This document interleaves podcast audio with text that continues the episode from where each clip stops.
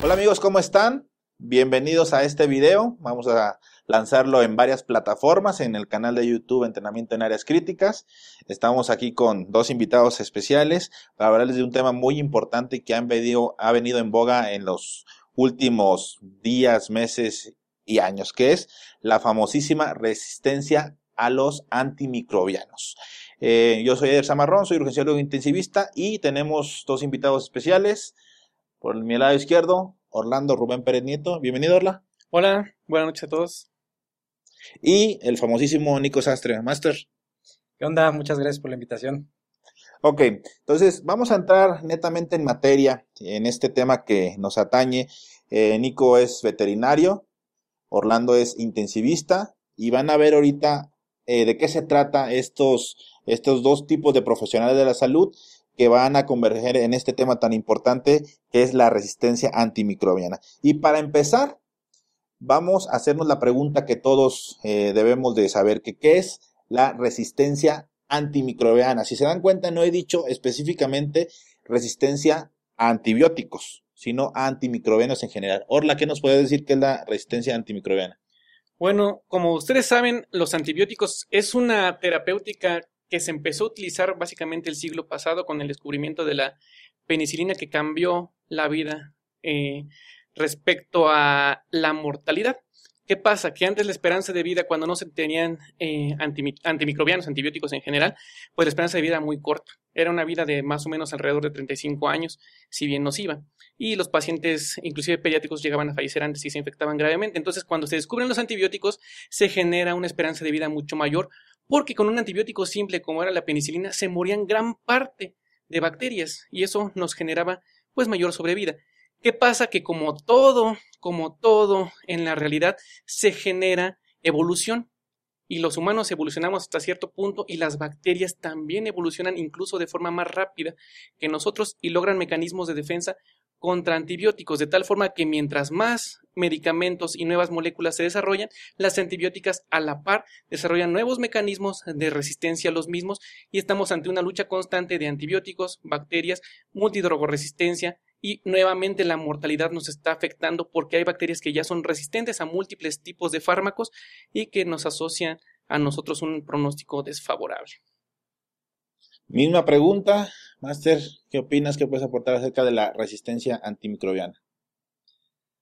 Bueno, pues eh, es, es, increíble cómo uh, estos microorganismos, al replicarse tan rápido y, y, ahorita que estamos en la pandemia, escuchamos esto de las mutaciones, ¿no? Del, del coronavirus, las bacterias, al estarse replicando constantemente, generan cambios que uno pudiera pensar, bueno, pues lo están haciendo como para sobrevivir, son aleatorios y la que, la que escape o la que diseñe cierto mecanismo de defensa como producción de enzimas, alteración de su pared celular, formación de distintos azúcares. Hay un montón de, de, mecanismos que estas, estos microorganismos producen para, para evadir esta, este ambiente adverso, ¿no? Eh, viva Charles Darwin. Y entonces el, el, tema es que, pues si nosotros eh, a nivel, en lo que me corresponde a mí, que es en medicina veterinaria, mm, utilizamos un exceso de estos productos sin hacer un diagnóstico adecuado, pues eh, al igual que en, humanos, sucede también en animales, ¿no? Y el problema es que si nos confiamos, eh, los productos de origen animal que nosotros consumimos, pues pasan a, a, a tener pequeñas exposiciones de, de rastro, hay un, unos pequeños rastros de, antibióticos, que es, pero es, es, una exposición constante, entonces eh, se generan estas, estas resistencias. Y pues no solo eso, también en convivencia con las mascotas, o sea, nos llenan de besos los perros, los gatos. Y entonces es un, es un mezcladero de, de microbichos que ya vienen con, con la mutación que, que, los vuelve de alguna manera resistentes, ¿no? Obviamente el tema es mucho más complejo, pero a grandes rasgos nuestra convivencia de, milenios, ¿no? De, con los, con los animales desde que empezó este proceso de domesticación, pues no, no podemos simplemente ya no, ya no estar ahí conviviendo con ellos o prescindir, o por mucho que pueda ser una ideología esto de dejar de comer productos de origen animal, pues no, al corto plazo no lo veo en los próximos siglos y, y la cuestión es que seguimos estando expuestos a, a gran cantidad de, de, de estas sustancias y claro, Idealmente, lo que, lo que les puedo decir es que idealmente hay algo que se conoce como tiempos de retiro. Si tú tienes problemas o, tienes alguna manera de profilaxis, por ejemplo, no sé, en, pollos de engorda, les pongo un ejemplo, se da doxiciclina a pequeñas dosis cuando son chiquititos. Y entonces esto se llama antibiótico promotor de crecimiento. Es lo que luego confunden con, le dan hormonas en el alimento. No, no existen, no se puede, las hormonas tragadas se van a deshacer. Entonces, estos antibióticos controlan las, las bacterias patógenas y permiten una mayor absorción de nutrientes, pero se les dan los primeros días y después desaparecen. O sea, ya no encuentra uno prácticamente nada en carne de pollo. En hígado, la verdad es que es, muy difícil también, pero en avicultura nada más. Pero esto se hace en cerdos, se hace en vacas, y en teoría, de acuerdo con normativa, uno tiene que eh, hacer un tiempo de retiro óptimo antes de que pueda haber una cantidad elevada en los productos de origen animal para evitar estas resistencias ya en, en humanos, ¿no? Entonces, este, pues es un manejo un poco complicado. Fíjate que qué interesante y es lo que hablábamos antes de entrar al video. Y para que se den una idea, la mortalidad de los pacientes con infecciones pulmonares, tan, por poner un ejemplo, con neumonías, eh, bajó a ser del 90% con el uso de las penicilinas. Sin embargo, el uso indiscriminado de estos antibióticos han venido cada vez más a causar resistencias eh, por diferentes mecanismos de, alteración. Y eso que menciona Nico es muy importante, tanto la medicina veterinaria con el uso indiscriminado, porque luego nos quedamos que solamente es uso indiscriminado en humanos, pero no, también uso indiscriminado en animales. Estos animales luego también evacúan, eh, se riegan las aguas eh, de los diferentes este, vegetales, plantas vegetales, y también consumimos esos antibióticos y ahí también comenzamos a exponernos y nuestra flora comienza a tener resistencia, nuestras bacterias comienzan a tener resistencia ante estos. Ahora, Orla, ¿cómo comienza?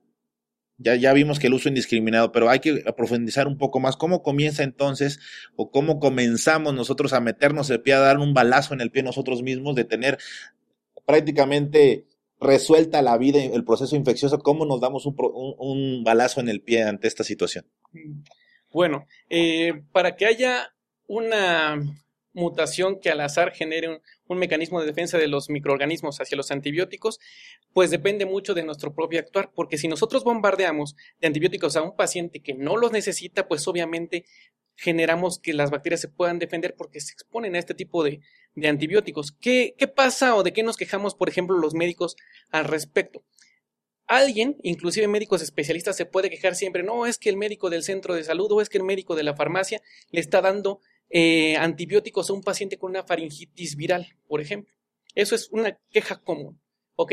Pero ¿qué pasa? ¿Cuál es el problema? Tenemos problema desde la población en general. La población en general entiende que si va al médico y si le duele la garganta, tiene que salir con una receta con un antibiótico. Y eso está mal. Tenemos que plantear desde la educación. La educación es la solución a muchas cosas misma que no estamos haciendo bien. Hay que concientizar a la gente que no todos sus padecimientos requieren un antibiótico, inclusive menos de la mitad de los mismos por los que acuden van a necesitar un antibiótico, por ejemplo. Dos, concientizar a los médicos que solamente se deben dar antibióticos ante una sospecha justificada de infección bacteriana o de otro tipo que justifique un antibiótico en cuestión y debe estar normado, depende de la epidemiología local. ¿ok? O según las guías internacionales, si no tenemos epidemiología local. Y ahora nosotros mismos nos quejamos, por ejemplo, el doctor Eder y su servidor somos intensivistas, nos quejamos de que hay gente, eh, médicos que dan antibióticos a lo tarugo, y nosotros mismos hemos visto en las terapias intensivas que llega un paciente que nada más por el hecho de estar intubado le suman un antibiótico. Y eso está muy mal. ¿Ok? Para eso está la normativa de qué pacientes sospechamos de infección bacteriana o de otro tipo, fúngica o inclusive parasitaria. Solamente en ese momento vamos a actuar con antibióticos. Si no, lo único que estamos logrando son infecciones multiresistentes a la larga. Ahora, ¿qué otra es una mala práctica eh, clínica?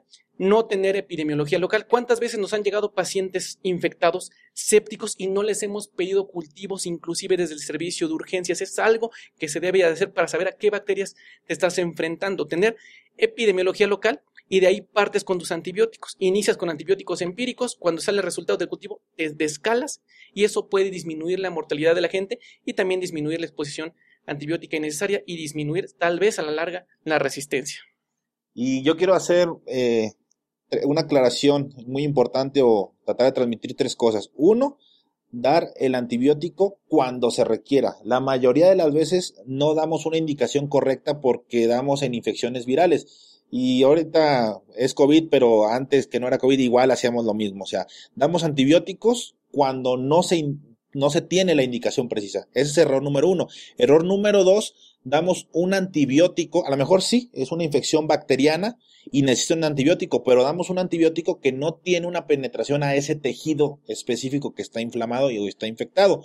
Y número tres, que no damos la posología correcta, es decir, infra eh, tratamos en dosis a ese tratamiento. A lo mejor requiere 500 miligramos cada 8 y le damos 500 miligramos cada 24 horas. También esos tres factores van a influir en el aumento de la resistencia. Ahora bien, eh, a mí me sorprendió muchísimo cuando yo en el rancho veía que a las personas que cuidaban las vacas, a los, a los cerdos, ¿qué, ¿qué traes ahí? Decía, decía, o sea, por ejemplo, una quinolona, levofloxacina o vancomicina, cabrón. Y eso se lo inyectaban a los animales. digo, ¿por qué? Ah, es que se les tiene que dar antibiótico a todos los animales para que tengan un buen crecimiento. ¿Eso es correcto, Nico? Pues no, eh, o sea, idealmente eh, hay, insisto, estas, estas prácticas que cada vez se van quitando de los antibióticos promotores de crecimiento. Em, es una mala costumbre el, tener eh, la idea de que si no metes un antibiótico en el agua inyectado o como sea que lo administren, eh, tus, tus, animales no van a estar sanos. Es, al igual que ahorita que estamos viendo medidas de prevención en la pandemia, en medicina veterinaria es importantísima la bioseguridad.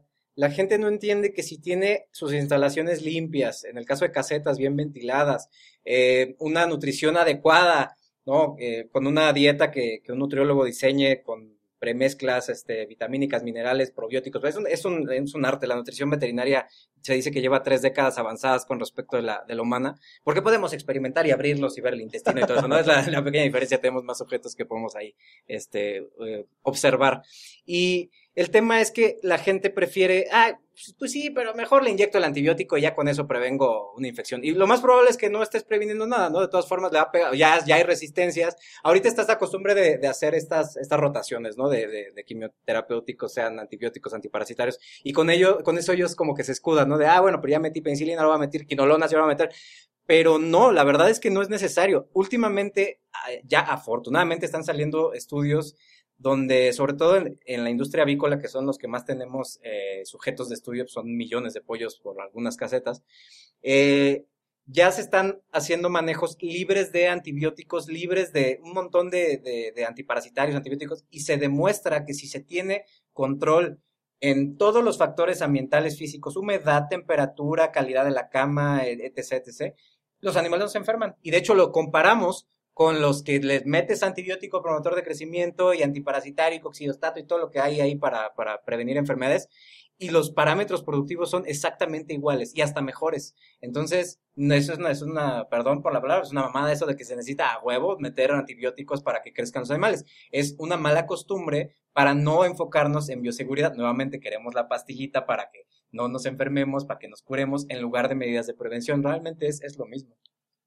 Y fíjate que ahorita que antes de entrar, igual le digo a Orlando, vamos a hablar de resistencia antimicrobiana. Y dice, la culpa lo tienen los veterinarios. y dice Nico, bueno, espérate, porque ya ha cambiado muchísimo. Entonces veo que los médicos humanos luego le echan la culpa a los veterinarios y los veterinarios le echan la culpa a los médicos por su mala prescripción. Y yo creo que es una mezcla, no podemos negar que es una mezcla de ambas cosas. Y ahorita con COVID, yo no sé qué nos espera. Si ha habido millones de muertes porque los pacientes presentan resistencia antimicrobiana. ¿Cuántas veces no hemos tenido un cultivo de cualquier tejido en la terapia intensiva y es multidrogoresistente? Es un estafilococo que ya es resistente hasta vancomicina, hasta el petróleo, dice Orlando. Entonces, eso es importante que no es culpa de medicina veterinaria, no es culpa de medicina humana, es culpa de ambos ¿verdad? Los dos tenemos situaciones y también algo muy importante, es culpa también de una educación hacia el paciente. Un gran avance fue que los antibióticos no se vendieran sin receta médica. ¿Por qué? Porque cada eh, persona que le dolía la garganta se tomaba una moxicilina y con un efecto placebo decía, yo me siento bien, yo me siento bien. Pero pues obviamente es un efecto placebo, sabemos que el antibiótico no, en el más del 80% de las infecciones eh, de vías respiratorias superiores son virales y no le va a tener ningún efecto. Ahora bien, ya vemos que en la actualidad, en la actualidad, millones de muertes, se han documentado hasta más de 80 millones de muertes asociadas a resistencia antimicrobianas. están documentadas. Ahora, ¿qué se espera en un futuro, Orlando? Con esta, esta pandemia, no sé qué nos va a dar, pero vamos a esperar números más adelante. ¿Qué se espera? Nos vamos a morir. Bueno, este, para empezar, yo no dije que, los médicos veterinarios tenían la culpa, sino los animales. los animales que prescriben antibióticos al Eso es lo que.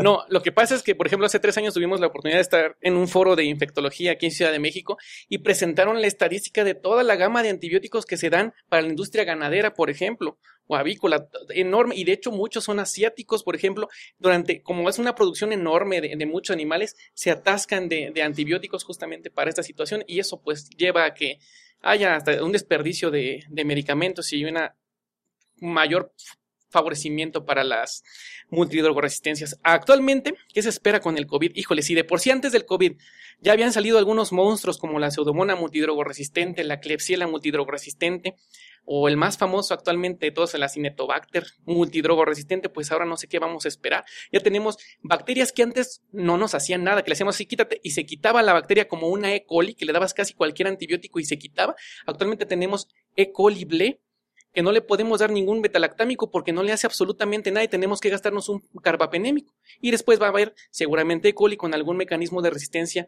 a los carbapenémicos y ahora ¿qué le vamos a dar? quién sabe, ¿ok? Esto de la lucha de los antibióticos contra las bacterias, la verdad es que vamos perdiendo. Actualmente la industria farmacológica cuesta muchísimo desarrollar una nueva molécula antibiótica.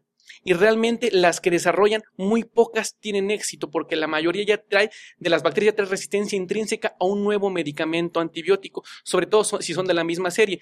¿Qué es lo que se ha optado en los últimos años? Por ejemplo, revivir medicamentos que ya no se estaban utilizando, como cuáles, como las polimixinas, por ejemplo, eso es lo que se está utilizando. Actualmente el colistin, por ejemplo, el colistimetato es uno de los medicamentos que nos quedan apenas de batería para Pseudomonas klebsiella, Cinetobacter multidrogoresistente, para intentar matarlos y ya hay cepas que son resistentes al colistin y que ya no podemos hacer absolutamente nada contra ellas. Para eso estamos completamente indefensos. Hay propuestas de que le pongas un carbapenémico, le pongas rifampicina, le pongas el colistin, a ver si algo le hace, si le echan un montón a la bacteria y la realidad es que esto no va a servir de mucho. Yo creo que la mayor estrategia está en la prevención. Comentaba Nico hace rato que la nutrición es un aspecto importante para prevenir infecciones, inclusive en los pacientes críticos. No nutrir un paciente grave predispone a sobreinfecciones bacterianas y a mayor mortalidad. Entonces, sí es una invitación a que cuidemos a nuestros pacientes, nos cuidemos a nosotros mismos a futuro, a sus hijos, porque yo no tengo hijos, afortunadamente, pero quienes tengan hijos, cuídenlos, porque no les van a quedar antibióticos a los cuales recetarles a ellos son antibióticos y por ahí ya lo han visto, por ejemplo, los antifímicos para tuberculosis ya a veces también son resistentes, tienes que brincar a quinolonas y si ya ese paciente es, eh, es resistente a quinolonas, ¿qué nos puede quedar? Los eh, hongos igual, o sea, actualmente eh, lo que los azoles les hacían a las cándidas, ahorita ya tienes que brincar directamente a una equinocandina porque un porcentaje muy alto de los pacientes en terapia son resistentes a, a, los azoles, a itraconazol, fluconazol, etcétera. Entonces, esto es importante. Ahora, ya también ya para aterrizar el final de la, de la charla. Nico, en medicina veterinaria, ¿qué es? Ya nos contaste de, qué se está haciendo. ¿Qué otras cosas crees que se espera futuro, tanto para bien como para mal? Eh, híjole. Para, para, eh, para mal, porque me, cuesta para, para bien la prevención, porque no va a caer de otra. al final van a estar contra la pared no va a haber eh, antibióticos que, funcionen eh, y por normativa, por hacer lo mismo que los europeos, que está perfecto, van a quitarlos, ya es, está cada vez prohibiendo más. Entonces van a tener que acostumbrarse a la bioseguridad, a la prevención antes de, querer hacer su contrabando ahí de antibióticos, porque ni siquiera van a servir. Y en producción animal, algo que te cuesta y no sirve, pues automáticamente se, se elimina. En el caso de todos estos fármacos que se dan en el alimento o en el agua, eh, es el 70-80% de costos de producción. Entonces, si tienes un pretexto para quitar un, ingrediente extra que te está costando y te está costando caro, pues lo van a hacer y van a invertirlo en infraestructura, lo cual yo, yo espero que, así sea. Otra cosa que está avanzando mucho, y yo trabajé dos años y medio en una empresa de biotecnología eh, en humanos y en animales y en el campo. Y entonces una de las alternativas, voy a decir biotecnología y nanotecnología, es encontrar esto. Hay, eh, hay, por ejemplo, les recomiendo mucho la cuenta de Nanogabi, Gabriela Carballo, eh, hablaba de, de la nanotecnología en medicina y de hacer nanomoléculas que vayan directo al órgano blanco, que evadan ciertos mecanismos de, de resistencia de estas bacterias. Esa puede ser una interesante. Y la otra es la biotecnología aplicada a la nutrición. Nosotros en, en medicina veterinaria tenemos ciertas sustancias que se obtienen de, la, de, la, de las bacterias y de las levaduras, sobre todo, también de los hongos filamentosos, que por ejemplo, no sé, eh, generan una inmunomodulación. Si tú los pones en la dieta, estimula el tejido linfoide del, del, intestino y eso genera mejor respuesta a vacunas, por ejemplo, en pollos y en cerdos principalmente. También en vacas puede pasar. Entonces, este tipo de cositas de utilizar eh, mananoligosacáridos, fructoligosacáridos, gilanasas, beta-mananasas, todo lo que le estoy diciendo son ingredientes que van en pequeñas proporciones en la dieta que harían un, un mecanismo similar al que hacen los antibióticos, pero ya en, en, tratamiento mejor lo previenes, ¿no? Previenes las bacterias mejorando el sistema inmune de los, de los animales. Yo espero que lleguemos a eso en humanos. Y, y yo quiero a ustedes preguntarles algo porque e, es, es, un tema que ahorita está en boga en las redes sociales y es algo que, que yo eh, desafortunadamente he estado muy expuesto a. La gente me manda cosas por confianza de lo que hablo de investigación y de evidencia, y me mandan sus recetas, ¿no? Es que tengo COVID leve y esto fue lo que me mandaron. Y entonces, de COVID leve, o sea, que te, no, pues prueba positiva y asintomático. Y uno ve dexametasona, ceftriaxona, este, levofloxacino, amicacina, eh, madres, o sea que, y, ok, es, esto se me hace a mí criminal, ¿no? O sea, está muy, está muy cañón. Entonces, yo sí tengo la duda de, de qué, cuál sería la, el camino a, tomar, porque ahorita Orlando lo, habló de lo epidemiológico, de lo que, lo que está ahí en la zona, eh, de cultivos. Yo os voy a decir la idea que yo tengo, ¿no? Si, una, si un paciente llega eh, y hablando de veterinaria y tiene síntomas que sugieran, es muy difícil, ¿no? Diferenciar infección viral y bacteriana nada más por, por verlo. Eh, pero, ¿cuál sería el camino a seguir? O sea, tiene síntomas, pues vamos a tomar muestra y mandar cultivo algo que me sugiera a, virus o bacteria o parásito, no sé, porque aparte también estoy considerando la economía de las personas, no siempre es como, ah, sí, mira, te voy a mandar prueba bacteriana, viral, micótica, parasitaria. Entonces, a mí sí me gustaría escuchar de ustedes porque son personas que admiro bastante, que, están actualizados, que todo el tiempo están publicando y, compartiendo evidencia científica. No solo comparten evidencia, publican. Entonces, eh, ¿cuál sería el camino a, seguir eh, para una, una persona que está llegando eh, para, para evitar bombardearlo de antibióticos, ¿no? O sea, yo lo que quiero es que, la, la verdad la gente dice, es que cómo sé que no necesito tomar el antibiótico, porque yo les voy a decir sinceramente, si alguien llega y, y, tiene fiebre, tos o lo que sea, y de entrada es como toma ceftriaxona, ¿cómo sé yo que esa no es una bacteria resistente o que es un virus o que es alguna otra cosa? No sé si me, si me explico, ¿no? Fíjate que eso yo lo he visto muchísimo y yo a veces me he metido, no a defender a Nico, porque obviamente se defiende solo, pero Nico da una opinión y dice, le contesta a alguien, yo soy médico y yo prescribo eso y la gente dice, y si él es médico y me está prescribiendo, yo le creo a él, ¿cómo le va a, a creer a un, a un, veterinario que no receta medicina humana?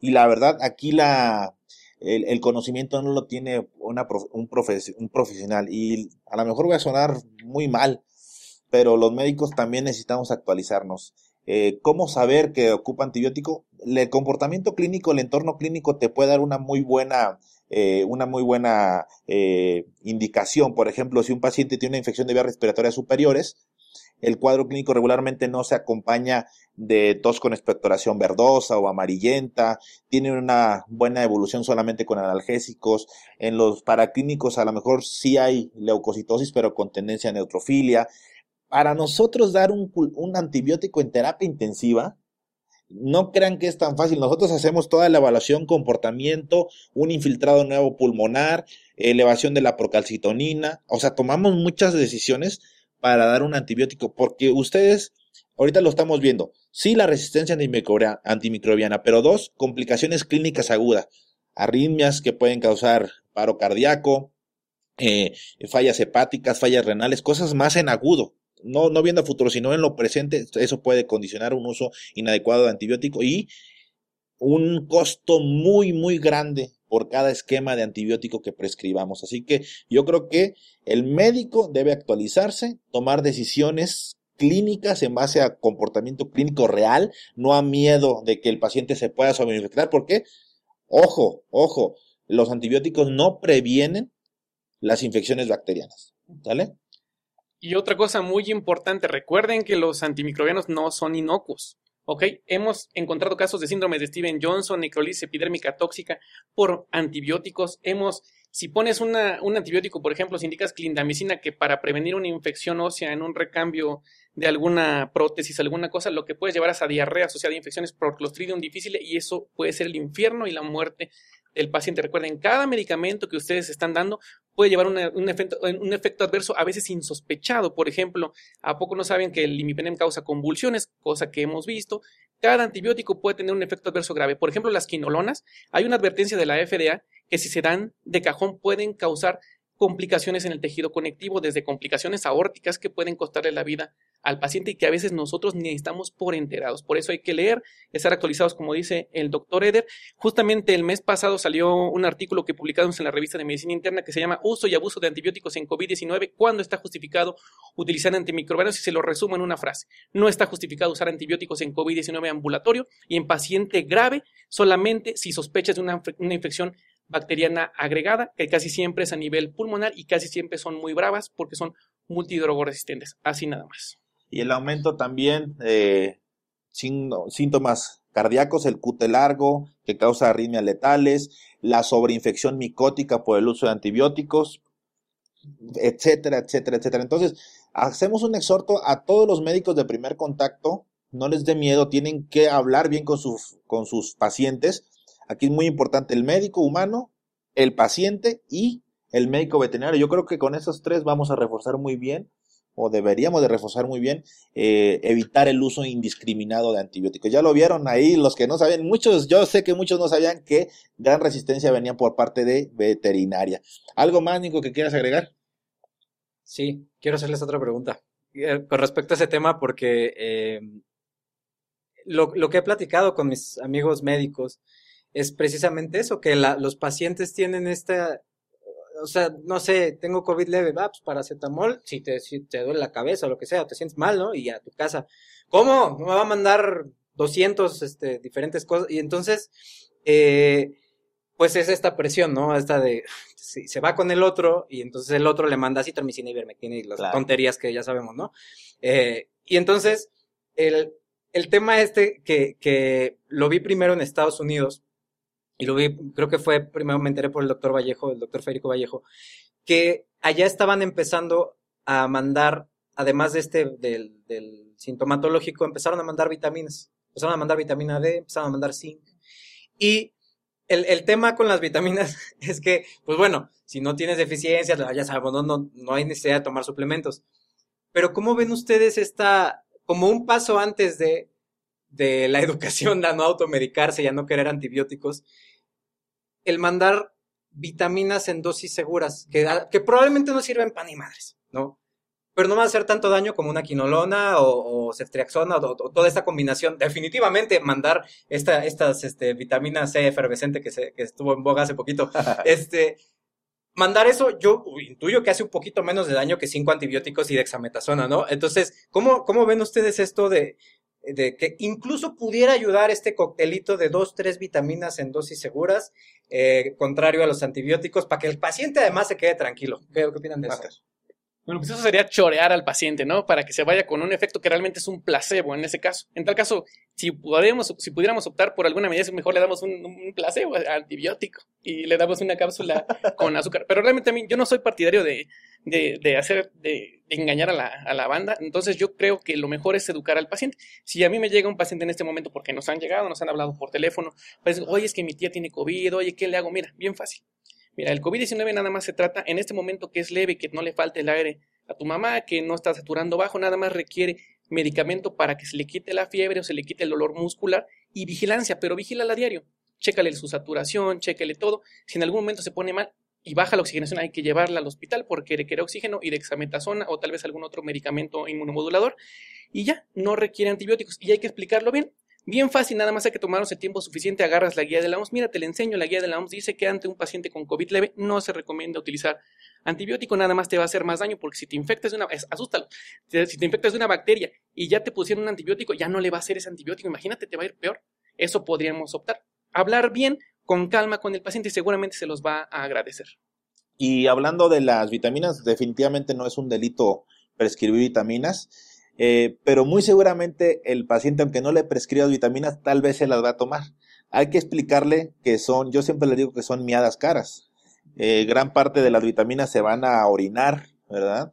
Y unas que hagan falta se pueden llegar a absorber, pero las vitaminas exógenas, en tabletas, jarabes y eso, no tendría ninguna justificación. Claro, hay grupos hay grupos específicamente como embarazadas que sí necesitan suplemento de ácido fólico, hierro, lactantes que aún se solamente de leche materna, también necesitan ser suplementados con vitamina D, con hierro, eh, con, leche de con leche de, vaca, ¿no? No, con, con leche materna, este, eh, lo que es eh, los que están lactándose apenas y no toleran bien los alimentos, también podrían suplementarse.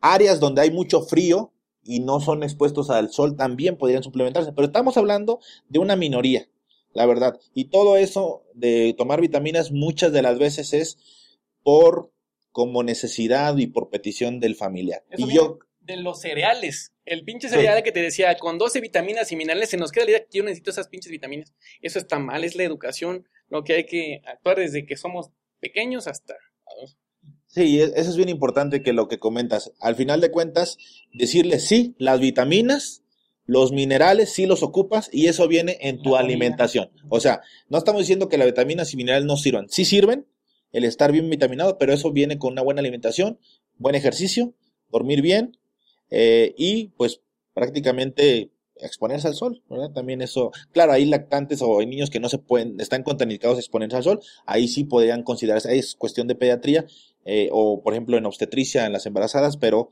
que quede claro que la mayoría no van a requerir vitaminas así muy directamente, ni modo. ¿Algo más? ¿Algo más antes de despedirnos? Hola. Lean, por amor de Dios, las guías, no den antibióticos a lo tarugo, solamente cuando esté bien justificado y recuerden, para todos los médicos, desde médico general hasta subespecialista, no prescribir antibióticos cuando no se necesitan. Y bueno, y también sí hay veces que hay antibióticos que eh, damos eh, eh, a un paciente, por ejemplo, timetropén, y sí necesita suplementarse a lo mejor con ácido fólico o folatos, algunos medicamentos que requieren, pero ya son cuestiones más evaluadas a más profundidad, más fino, que no estamos hablando de lo, lo más común, ¿sale? ¿Algo más, Master? Yo, yo espero que, que, a estas resistencias les gane el avance en, en, nutrición, biotecnología, nanotecnología, porque si no, eh, ya se proyectan millones de muertes en, en muy poco tiempo por esto. Eh, ya están ocurriendo y el, el y lo vemos con los laboratorios que se echan para atrás, ¿no? AstraZeneca, eh, Novartis, creo ya no están haciendo investigación en antibióticos porque no les reditúa y no sirve. Entonces, ahí dices, madre, creo que pues hay que hacer algo rápido en cuanto a educar, como dice el doctor Orlando, de a ver, es, no, no, no lo mandes, no te automediques y no busques empastillarte nada más a lo tonto con el, con el pretexto de, ¿no? Eh, además, me gustaría agregar, y es algo que también les he visto a ustedes que hacen, el, la nutrición. Desafortunadamente, lo que yo he visto en, las carreras de, de medicina es la deficiencia en cuanto a nutrición. Para eso está la carrera de nutrición y el médico de por sí tiene un montón de cosas que ver, pero si pudiéramos estar un poquito más actualizados en, esos temas en, la dieta, es, es, el colmo. Yo lo venía pensando ahorita, somos el único animal que tiene que decirle qué chingas comer, ¿no? Y, y, y, no pienses esto porque te estresas y te enfermas. Entonces, desafortunadamente, pues hay que, hay que evitar la comida basura. A mí me, me, critican mucho por satanizar alimentos. Yo les digo que no coman mierda. Este, sorry, hay, hay, hay estudios en cuanto a microbiota, hormonas, este, pandemia de obesidad, diabetes y, o sea, entonces eh, yo lo que me gustaría es que eh, todo esto catastrófico que se escucha de verdad pudiera contrarrestarse con prevención. Nutrición preventiva, bioseguridad, probablemente tengamos que utilizar el cubrebocas más seguido en sitios cerrados, no sé, es, es una idea.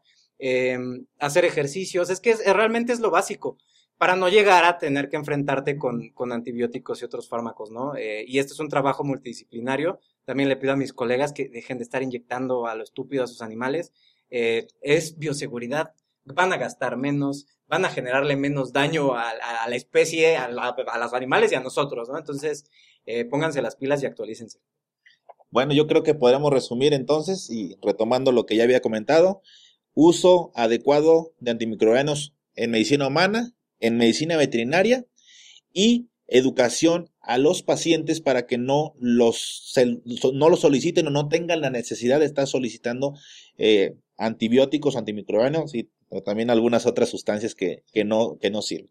Bueno, yo creo que hemos llegado al final de la plática. Agradezco mucho al maestro Nico, al máster Orlando y pues nos vemos en algún otro video. Gracias.